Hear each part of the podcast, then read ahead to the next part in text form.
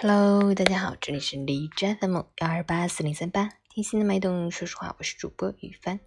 今天的成长家园分享的内容是《亡命的老大爷》，作者重庆吴玉平。昨日我开车上班，妻子坐在副驾驶座位上，车行驶在路途，一位约莫八十岁左右的老大爷突然横穿马路，我一个急刹车停下，老大爷若无其事、淡定从容地从我的车前走过。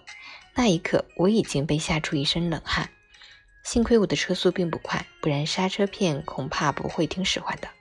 当时我行驶在超车道上，我后面的一辆小轿车估计是驾驶员等不及了，想从我的右侧超车。这时发生了老大爷横穿马路的一幕，那个驾驶员也踩了个急刹车。老大爷正好在我们两辆车的中间。据妻子说，从那个驾驶员的神态看上去，他已经被吓呆了。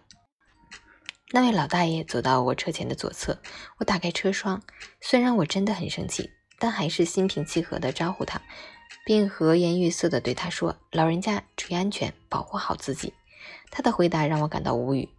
他说：“啥子？这里没有开口。我这么大岁数了，我就是要这样过马路吗？”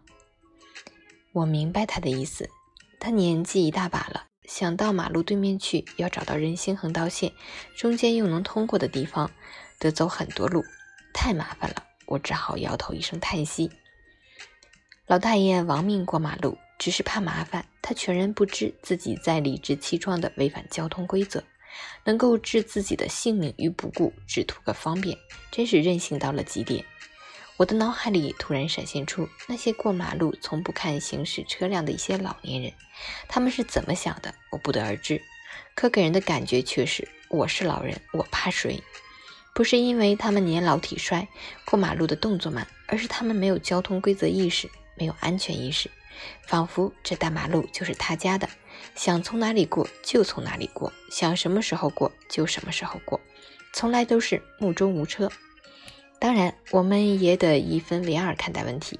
我们的交通设施也要尽可能的人性化一点。